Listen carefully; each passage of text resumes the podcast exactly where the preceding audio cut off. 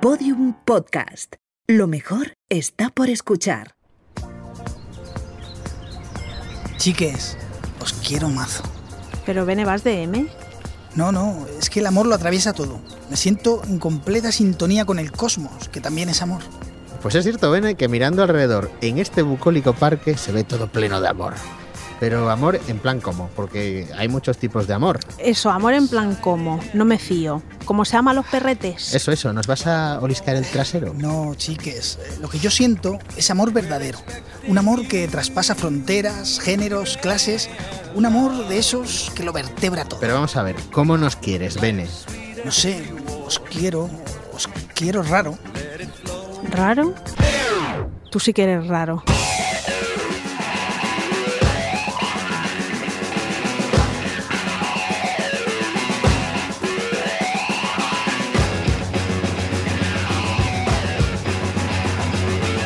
Poesía o Barbarie, un podcast del colectivo Más que Palabras, con Javier Benedicto, Sara Luque y Sergio C. Fanjul.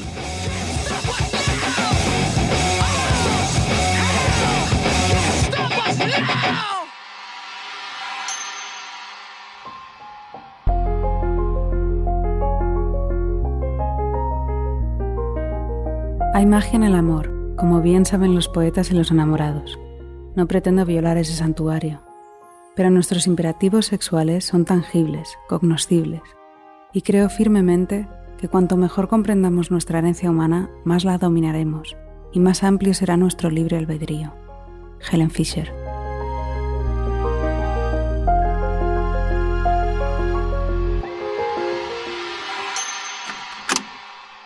¿Pero qué ha pasado? No ha pasado nada. Que a la rara la van a operar de la pierna, Paco. Y lo está pasando Angelita fatal, fatal, fatal, fatal. Y se me ha desmoronado y se me ha puesto a llorar y le da un pico, un pico, Paco, un pico.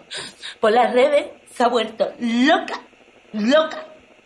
Ha empezado a decirme puta, guarra, me ha echado de la casa por un pico, Paco.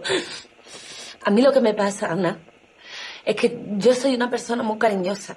Yo cojo cariño muy rápido, Ana, de siempre además. Yo me tomo dos cervezas y yo le como la boca hasta a mi madre. Pero eso, la gente no lo entiende. No. Porque Madrid parece muy moderna. Pero Madrid no es moderna. Episodio 5. Te quiero raro.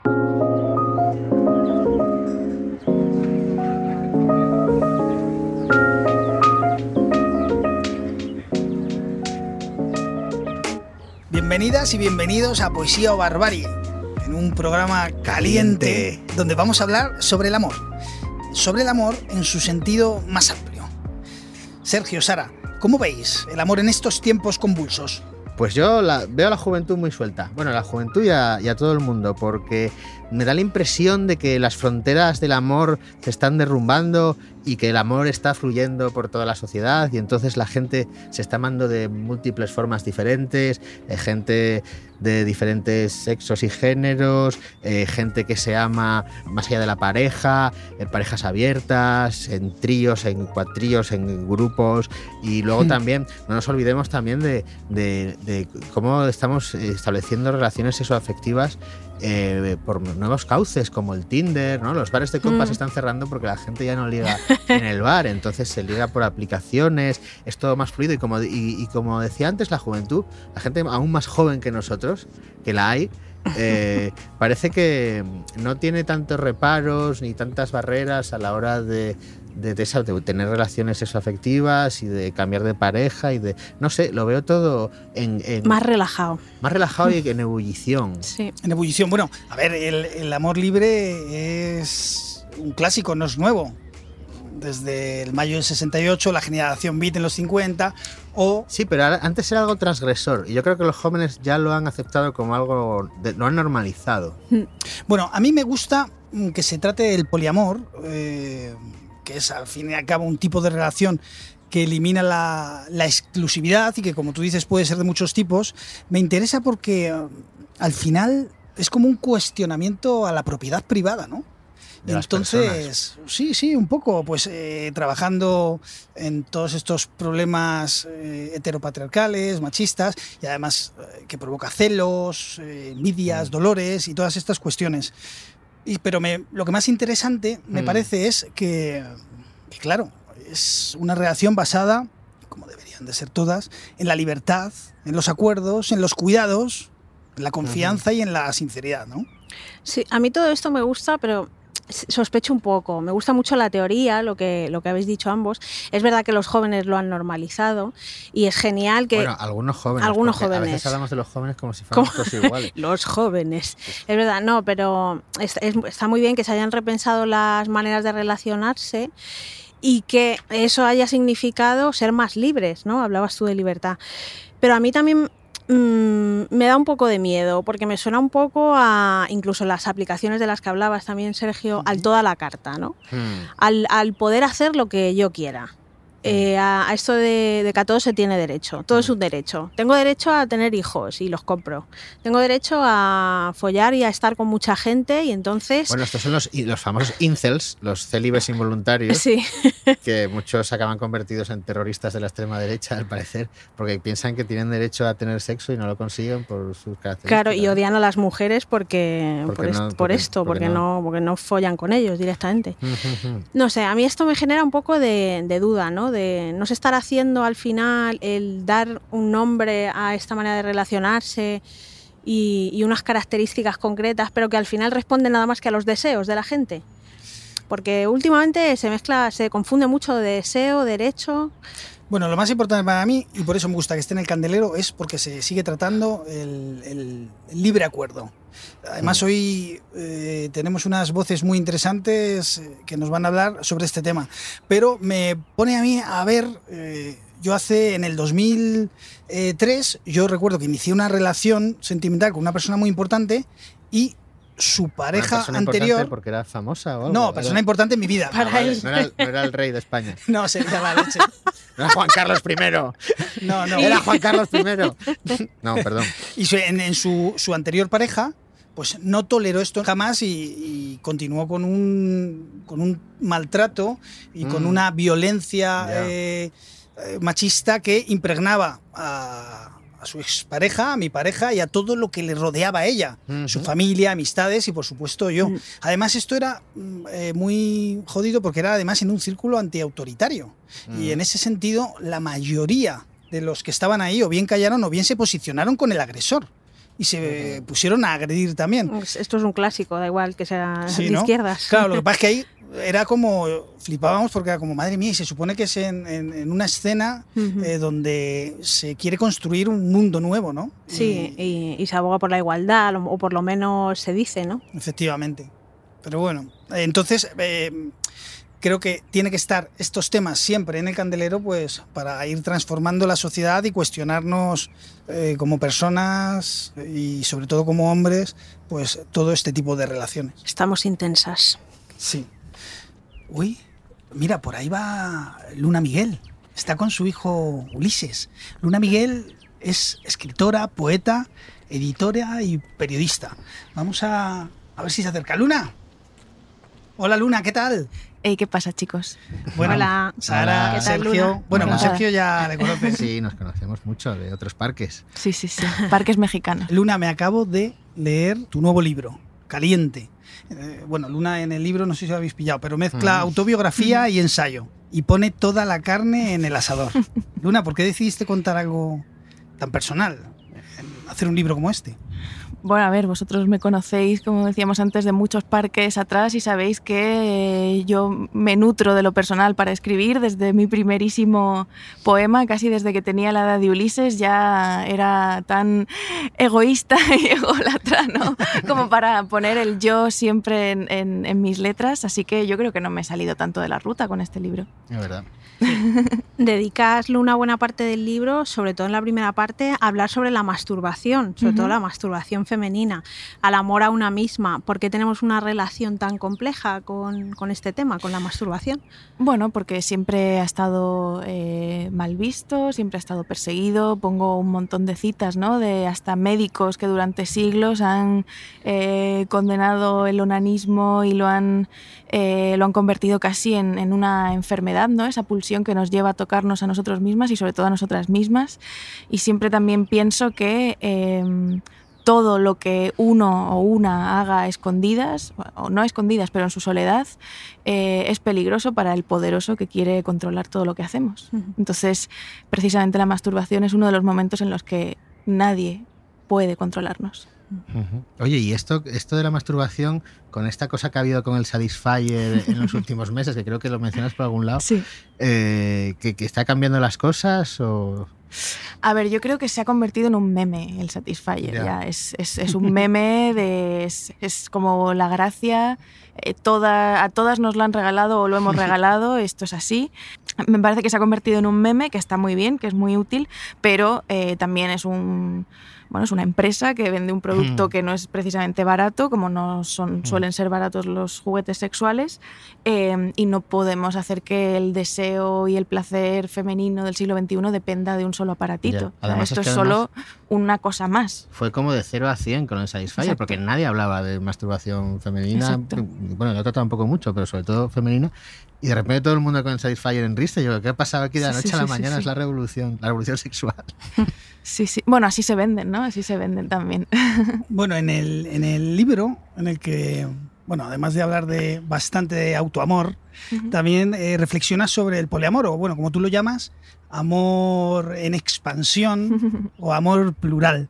A raíz de tus experiencias sentimentales con, con, Antonio, el padre de, de, tu hijo, y con Ernesto, con el que has empezado una relación, o bueno, no sé, Dices que el poliamor no es nada revolucionario también, que siempre ha existido. ¿Cuál es la controversia hoy en día con respecto al poliamor? ¿Qué es, de hecho, el poliamor? Siempre eh, me remito a bibliografía eh, y recomiendo mucho leer, por ejemplo, a Brigitte Basallo, que es, creo que es como la gran teórica eh, de este estado en el que, que, ha tratado este tema en Pensamiento monógamo, terror poliamoroso. Mm. Y mm, y básicamente ella yo creo que da buenas definiciones de lo que no es eh, el poliamor, que, que, que que es lo que mucha gente se piensa que, es, que es eh, follar con mucha gente y ya está, y ir haciendo daño por ahí y, actuar eh, sin, sin atenerse a las consecuencias. Sin responsabilidad sin, sin ningún tipo de responsabilidad, eh, pensando solo en, lo sexual, además, cuando realmente luego escuchas a otra de las grandes autoras que están escribiendo desde aquí, Gabriela Wiener, mm.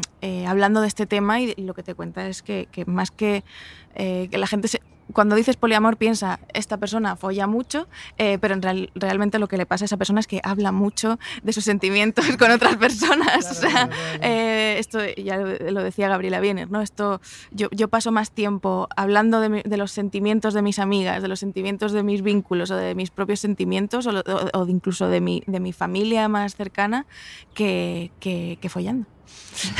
Bueno, y de hecho Gabriela además ha hecho algún espectáculo que hemos visto, además de los libros, ¿no? Donde se expone todo de forma muy descarnada e íntima. Sí, sí, sí. Es muy interesante todo lo que hace ella. Me quiero ir. ¿A dónde? No sé. A un sitio en el que estemos solos. Eh, ¿Solos tú y quién? ¿Lleváis encima las llaves del coche? Yo las llevo. Pues cogemos el coche y nos perdemos. ¿Pero a quién se lo estás diciendo, Sofía? A nosotros. ¿Quiénes son nosotros? Nosotros somos los tres. También hablas del dolor como una contraparte del amor, como una especie de reverso, quizás tenebroso, pero inseparable. ¿El amor siempre implica dolor? ¿Cómo lidiar con él? Em, sí, bueno, eh, yo creo que toda relación humana implica dolor en la medida en que eh, tenemos que pactar lo que queremos, ya no solo con parejas, eh, con una relación, las, con las que exista una relación sexoafectiva, eh, sino con tu madre misma, ¿no? Es decir, tú nunca, mm, yo en mi adolescencia no estaba de acuerdo con mi madre o con mi padre y había dolor porque nos enfadábamos porque yo quería hacer una cosa y ellos querían que yo hiciera otra, etcétera. Y lo mismo aplicado a todas las facetas de la vida y a todo tipo de relaciones. Entonces, cuando encima estamos hablando de relaciones en las que se mezclan eh, sentimientos tan fuertes como los que suele haber en una relación sexoafectiva, pues es lógico que, hablemos de, dolor también. ¿no? El libro de Eva y Luz de Por qué duele el amor eh, explica esto fantásticamente, mejor de lo que yo podría explicarlo en este parque. Em, pero, pero sí, lo recomiendo mucho y también creo que es necesario hablar de ese dolor. Siempre lo digo, si no hablas del dolor tampoco sabes cuál es tu límite. Pero tú insinúas que el dolor, en el caso. Claro, es que al final, eh, cuando te muestras muy vulnerable en el libro, das eh, nombres propios, quizás se satisface, se satisface una. Se, satisface una comidilla que podía existir en, círculos literarios, en tanto que sois protagonistas eh, relevantes de la escena. Entonces hablas del dolor como que el amor. podías haber elegido un dolor monógamo. Sí. Con Antonio, o un dolor plural, en expansión, efectivamente, ¿no? Entonces, que eliges eh, pues ese dolor en expansión. Bueno, ahora, eh, no sé después. ¿Cómo te sientes ahora? ¿Cómo te sientes ahora? Porque este libro ya lo escribiste hace. Hace tiempo, sí. Hace unos meses. Eh, pues yo me siento muy bien. Fantástica. No cambiarías, no cambiarías el relato del libro.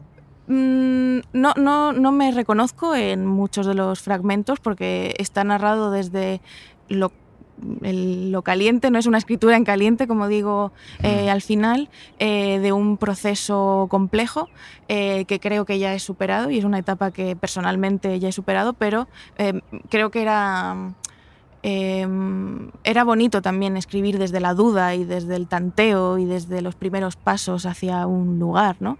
Em, no sé. sé, que, sé que quieres que diga cosas de titular morboso, pero no lo voy a decir. quería sacar yo ahora el tema del morbo, porque como bien ha dicho Bene, como bien ha dicho Está mi hijo por aquí. Bueno, no, él lo sabe, él sí que lo sabe todo. Sí. sí. Wow. Él es la persona más importante. Hmm. Eh, muchas veces hablamos de todo esto y nos olvidamos de los hijos o de las hmm. personas que están eh, muy cerca y para mí lo más importante también de esto no es solo explicárselo, eh, bueno, explicárselo a los lectores, que, que, bueno, que al final lo he escrito, ¿no? pero me parece muy interesante también el proceso para con los niños. Porque, claro, el poliamor también implica nuevas formas de crianza. Sí. por ejemplo, em, yo estas navidades las he pasado con, con, mi hijo y con un hombre que no es su padre. Oye, respecto a lo que antes... Que tampoco hay nada de revolucionario en eso, ¿no? Un hombre que no es su padre podría ser mi padre. Quiero decir, es como... Pero eso no va a titular. Exacto. Nos has dado el titular. Hasta yo he dicho, wow. Claro, o sea, un hombre que no su padre podría ser el fontanero. el butanero, ¿no? Se quedó encerrado. ¿Cuánta gente se ha quedado encerrada sin poder salir de su casa una semana casi en Madrid, ¿no? pues, eh, pues esto podía haber sido así también, ¿no? Pero ¿por qué genera tanta animadversión? estas otras formas de, amar. Es verdad que la gente, hay gente que, que se siente un poco pacata o se siente a la defensiva o siente miedo, ¿no? Con esto del poliamor, ¿no?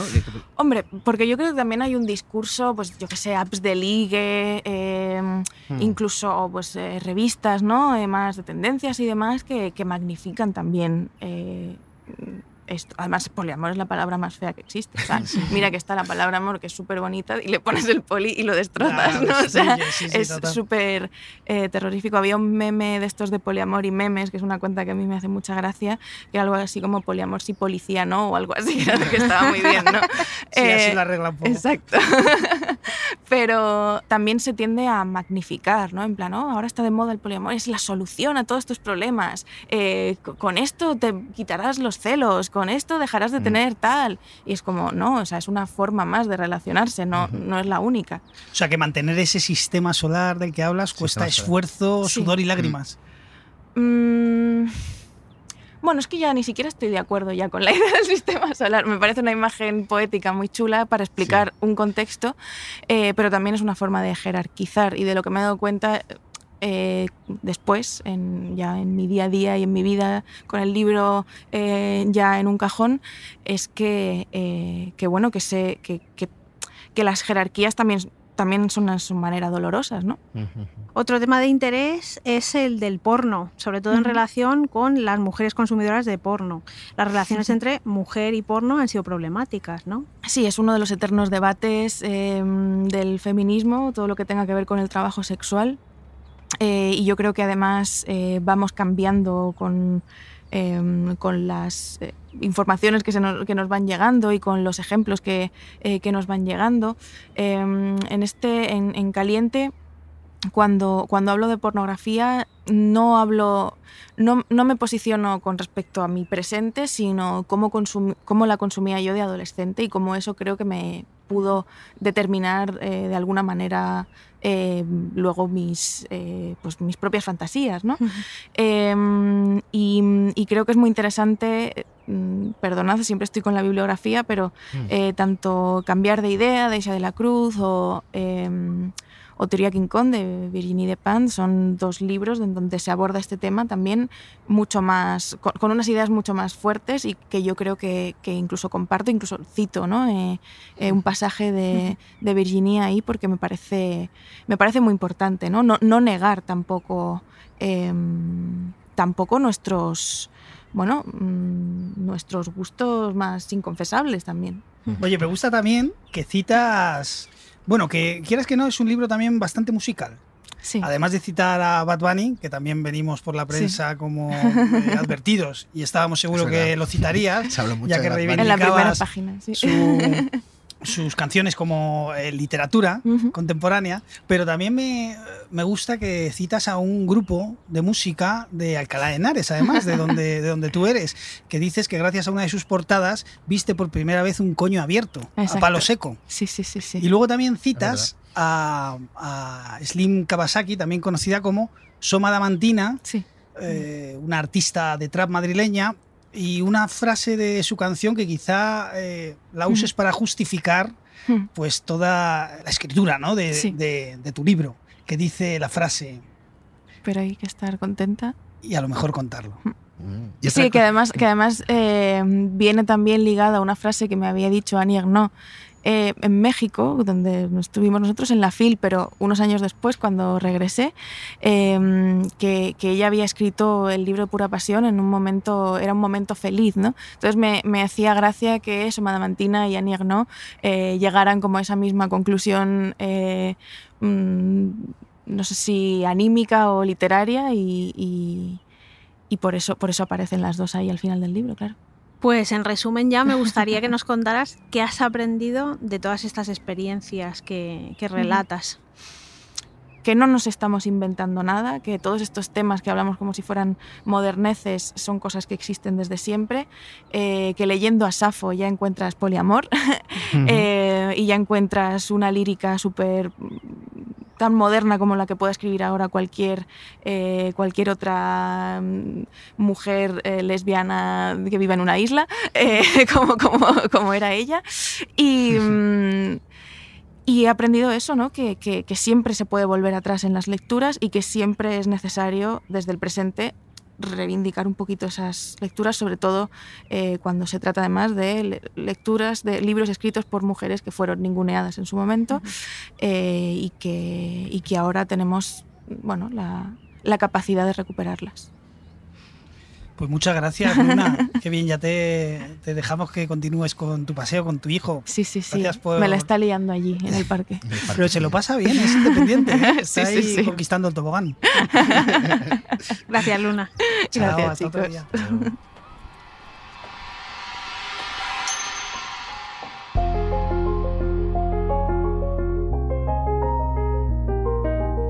Ah, el amor es amargo y dulce. Pero ¿qué es más dulce? ¿Lo amargo o lo dulce? Nadie lo ha dicho. El amor es amargo, pero ¿puede la sal estropear las flores del mar, el dolor, la alegría? ¿Es amargo devolverle amor a tu amante si lo desea para un nuevo favorito? ¿Quién puede decir?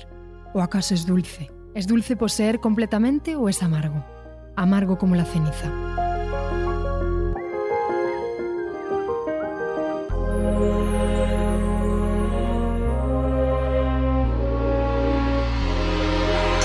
Poesía o Barbarie, el podcast en el que sabemos que la vida va en serio.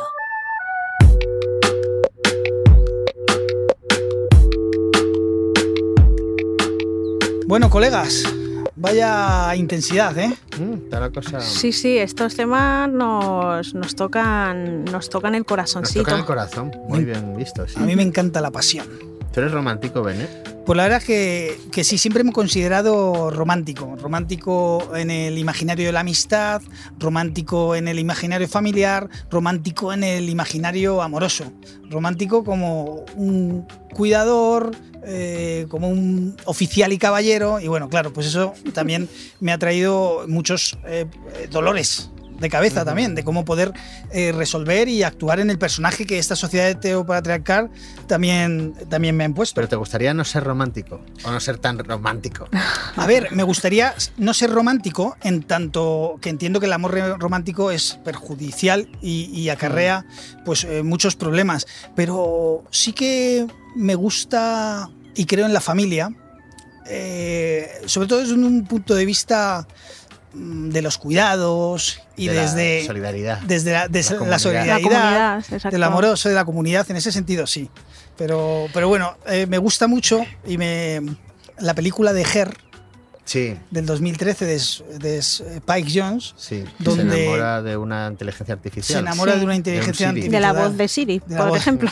Y se ve que es Scarlett Johansson. Y se ve ahí como el pobre que está en una embelesado en una relación romántica, pues eh, spoiler, tápate los oídos durante cinco segundos, pues su eh, pareja digital pues eh, tiene relaciones abiertas Sí, con muchas otras parejas y el pobre miles- lo pasa fatal. Con miles de millones de inteligencias artificiales a la vez en el espacio virtual. Eso, eso, eso sí que es poliamor, ¿no? Porque Joder. son eh, miles de, de- de- Bueno, en fin, se, se queda hecho polvo el pobre Ya hombre, ves. claro. Sí, porque- sí, sí. Bueno, el amor, el amor es guay, lo que tú dices, ¿no? El sentido de comunidad, de cuidarse el entre las personas. El amor es guay, ¿no? Me Eh, quedo como con titular, eso. me Sara, quedo, me me quedo quedo con con eso. titular, el amor es guay. El amor mueve el mundo. Pero, pero el amor romántico, jolín, es lo que tú dices, que al final nos ha hecho sufrir, eh, a las mujeres nos ha convertido en, en seres sumisos, cuyo único deseo parece ser el de ser amadas, el de tener ese amor romántico. Y cuando te paras a reflexionar y a pensar en eso, te das un ostión muy tocho. Yo me da una hostia gorda eh, cuando empecé a analizar eso desde el feminismo, ¿no? que el feminismo al final trabaja esto y, y- ¿Tú has, y sido, lo- eres- has sido romántica o eres romántica? Sí, sí, he sido romántica y todavía lo soy. eh, y todavía me doy pequeñas hostias. La más grande creo que ya me la he dado. Pero bueno, no sé, al final es el trabajo de enfrentarte a ti misma, a todo lo que has recibido, en la educación que has recibido y, y, o sea, y absolutamente a todo, porque te enfrentas a la música que te gusta. Bueno, es Que que, te pueden quitar el carnet de feministas y te escuchan tarareando Sin ti no soy nada de Amaral, Bueno, por ejemplo. Eso que tendrá que ver. Pero es verdad que Amaral. una cosa muy curiosa mí también. de- del amor romántico es eso, que está muy imbricado en la cultura, en el cine, en las canciones, ¿no? Es que es muy difícil eh, escuchar, encontrar canciones que no sean de amor. Bueno, yo creo que porcentualmente igual son así a ojo, Mm. ¿eh? El 80% de las que hay. Y, Datos. Y cuando la gente se pone a componer una canción por primera vez o un poema, lo primero Mm. que le viene a la cabeza es decir una canción de amor, ¿no? Porque, porque a veces hasta las canturreamos sin, sin, sin, Claro. en, en piloto automático sin, sin fijarnos en que van de amor, ¿no? Como- Mm. Bueno, y que además de la cultura, las canciones, las películas, eh, las mujeres nos enfrentamos a nosotras mismas eh, desde el punto de vista de las emociones y de lo que sentimos cuando nos relacionamos en pareja. Porque se te remueve todo. eh, de pronto todo es dudoso. Lo que siento es verdadero. Esta es mi emoción. Esto lo siento porque socialmente me han enseñado que esto es el amor y que ahí cabezota. Es muy chungo, ¿eh? Es muy chungo. Y salir de ahí, telita. Enriquecedor al final porque es el camino hacia la libertad y hacia eh, ser tú misma de verdad. Pero, ojo. Ojo. Es verdad que se necesitan nuevas eh, canciones y parafraseando al sociólogo Cois Casadevante, Hmm. enfrentar esta crisis amorosa va a exigir que nos convirtamos en mejores narradores de historias. Necesitamos imágenes del futuro que puedan seducir y emocionar. ¿Pueden decirme por qué han venido? Porque últimamente nos estamos planteando abrir nuestra relación, sexualmente. Me sorprendió un poco cuando Jamie me comentó que quería hacerlo y luego pensé que llevamos cinco años juntos y... Seamos francos, la monogamia es para los heteros y decidimos buscar la opinión imparcial de, de un terapeuta sexual. Yo prefiero que me llamen terapeuta de pareja, aunque tengo mucha experiencia en terapia sexual. Jamie, ¿podría hacerme un gran favor? Claro. Déjenos solos.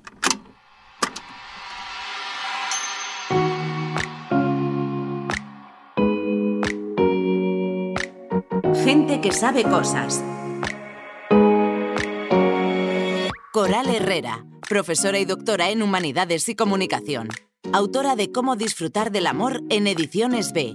Mujeres que ya no sufren por amor y hombres que no hacen sufrir por amor. En Catarata.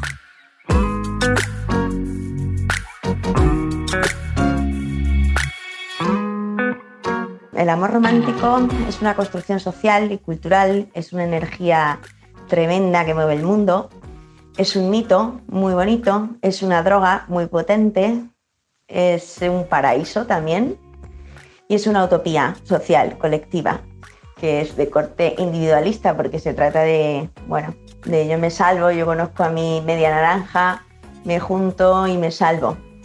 Y el amor romántico está cargado de ideología, de ideología patriarcal y capitalista. Entonces, eh, amamos de una forma patriarcal porque no nos sabemos relacionar de tú a tú. Todas nuestras relaciones tienen que ver con el abuso, la explotación, el interés personal. Y la crítica que le podemos hacer al amor romántico es precisamente que, bueno, sería bonito, ¿verdad?, que las relaciones de pareja se pudieran parecer mucho más a la amistad. Son relaciones más libres, más sanas, más igualitarias y, y más desinteresadas.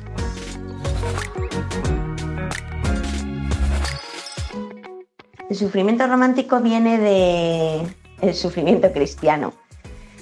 Eh, vivimos una cultura muy sadomasoquista que venera eh, la capacidad de la gente para sufrir, para sacrificarse, para aguantar, para entregarse y para pasarlo mal.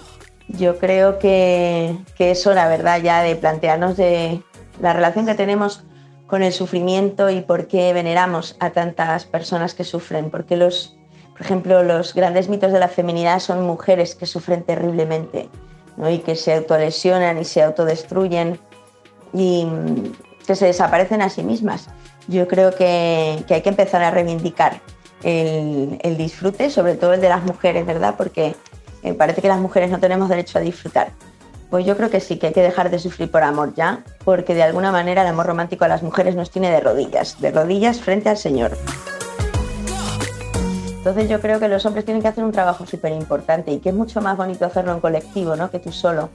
A nosotras las mujeres, bueno, lo, hemos visto desde hace décadas, ¿no? Que juntas eh, trabajamos mejor para, eh, bueno, para intentar ver, a ver cómo nos liberamos de los patriarcados que nos habitan y para ver cómo nos organizamos para, para construir un mundo mejor. Entonces, los hombres tienen que, que plantearse un montón de cosas, ¿verdad? Cuestionarse sus privilegios, cuestionar la manera en que se han relacionado y se relacionan con las mujeres de su vida, ¿no?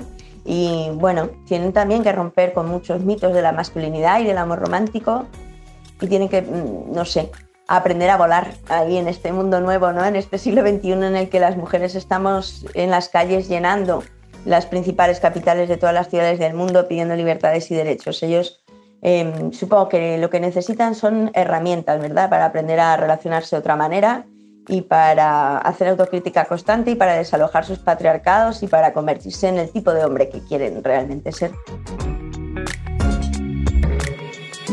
Cada vez somos más las mujeres que ya no queremos sufrir por amor, las que queremos reivindicar el derecho que tenemos eh, a disfrutar, a tener placer, a vivir una buena vida.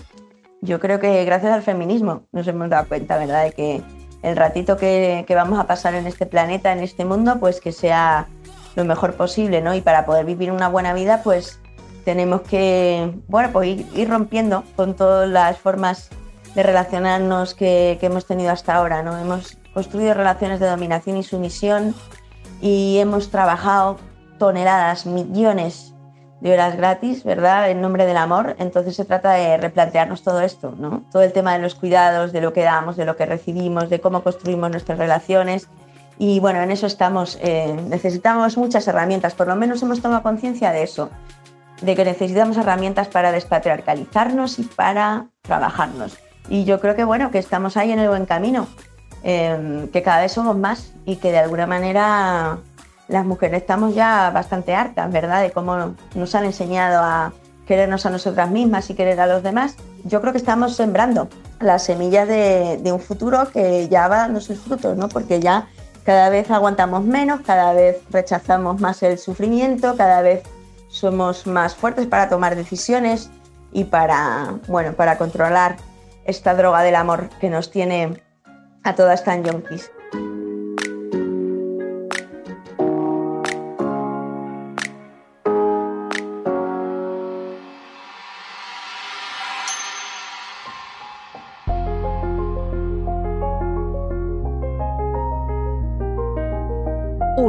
Podemos amar a muchas personas y cada relación es única. 2. Amor y respeto en lugar de derechos. 3.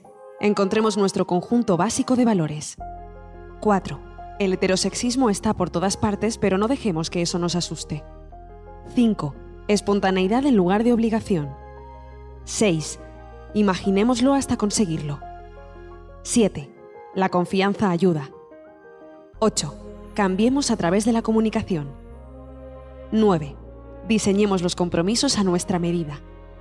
Manifiesto del anarquismo relacional de Andy Norgren. Traducción de Oscar Wildest.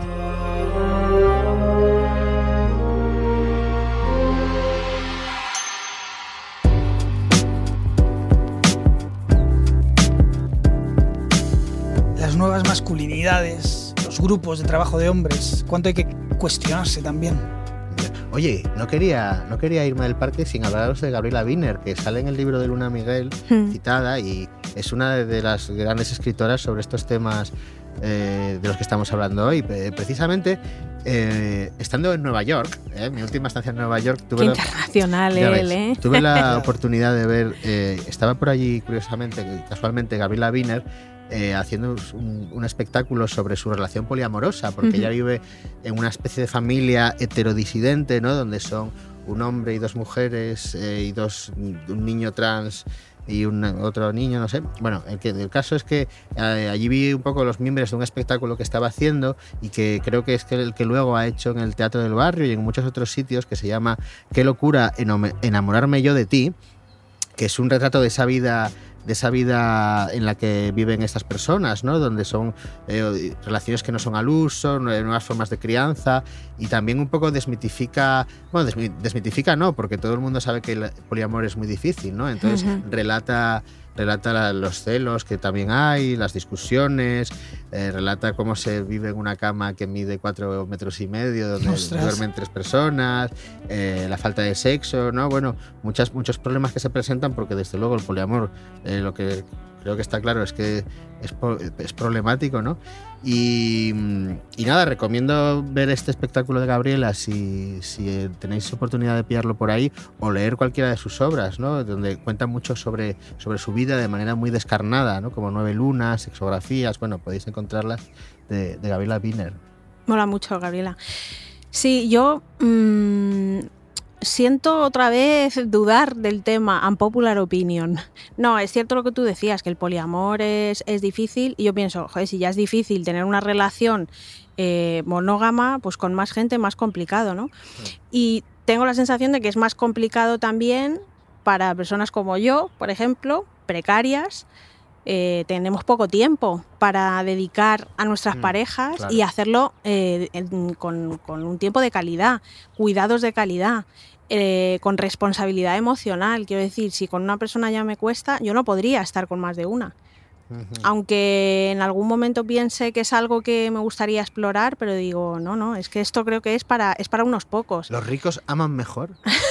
No aman mejor, pero igual tienen más tiempo para... Para amar, tienen más tiempo para amar. Claro, y para estar con sus parejas Para haciendo comprar, cosas, que fíjate qué cosa más, más sencilla, ¿no? Bueno, Eh, quizá ahí comienzan también las relaciones liberales. En, en estos escenarios donde eh, el tiempo favorece el amor.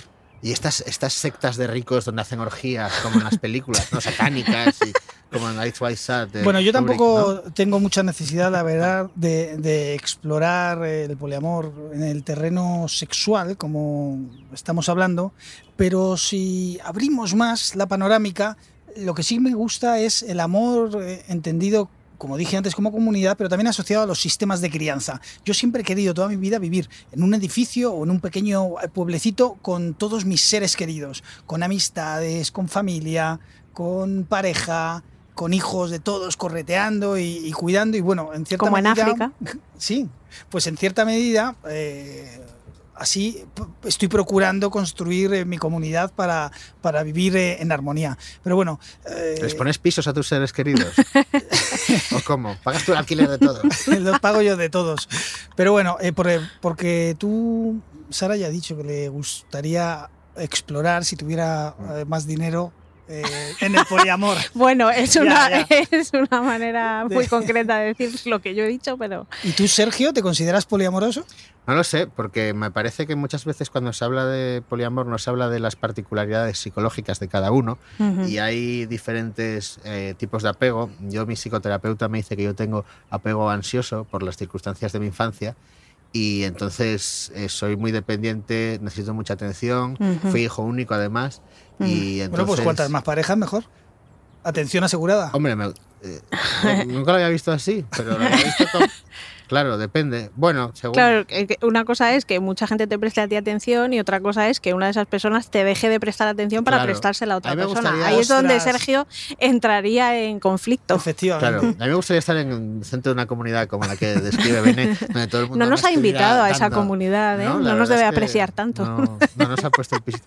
Donde todo el mundo me estuviera todo el rato dando mimos y... Eso está muy bien. y cariños. Bueno, pues nada, seguiremos explorando en todas estas temáticas y, y nada, y nos vemos. Ah, mira, bueno, pero qué sorpresa, está por allí Samantha Hudson. Wow. Vamos a, a ver. Dile Llámala, algo, llámala. dile algo. Hola, yo soy súper fan. Samantha, Samantha. Hola, cariño, pero bueno, ¿qué tal? ¿Qué hacéis aquí? Pues nada, Aquí estamos normalmente en este parque tomando a la fresca, aprovechando que podemos estar un poquitos más li- ligeros de ropa y mm, tratando temas interesantes. Samantha, ¿tú eres Di- poliamorosa? Yo lo único que soy con poli es poli pocket y poli, polideportiva. Pero el poliamor, bueno, si a ti te funciona, yo es que no soy de tener relaciones más que con mi canario y lo tengo en una jaula, o sea que fíjate si soy tóxica. Bueno, oye Samantha, ¿pasas mucho por aquí, por este parque? Bueno, de vez en cuando. Sí, Ay, pues. es que hay un ciprés que me encanta. ¡Oh, qué maravilla! Pues si quieres nos podemos ver en unos días debajo del ciprés y pasamos un ratito un poquito más largo. Claro, charlamos un rato. Bueno, si quieres saber mis tarifas, te las paso luego. Pero de Que nos momento haga precio. suena suculento, así que yo por mí me apunto. Vale. Genial, venga, hasta otro día. Hasta luego.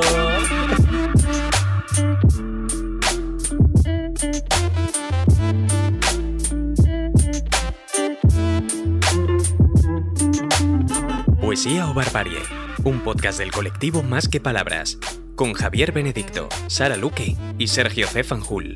Edición, Jimena Marcos. Diseño y realización sonora, Elizabeth Boa.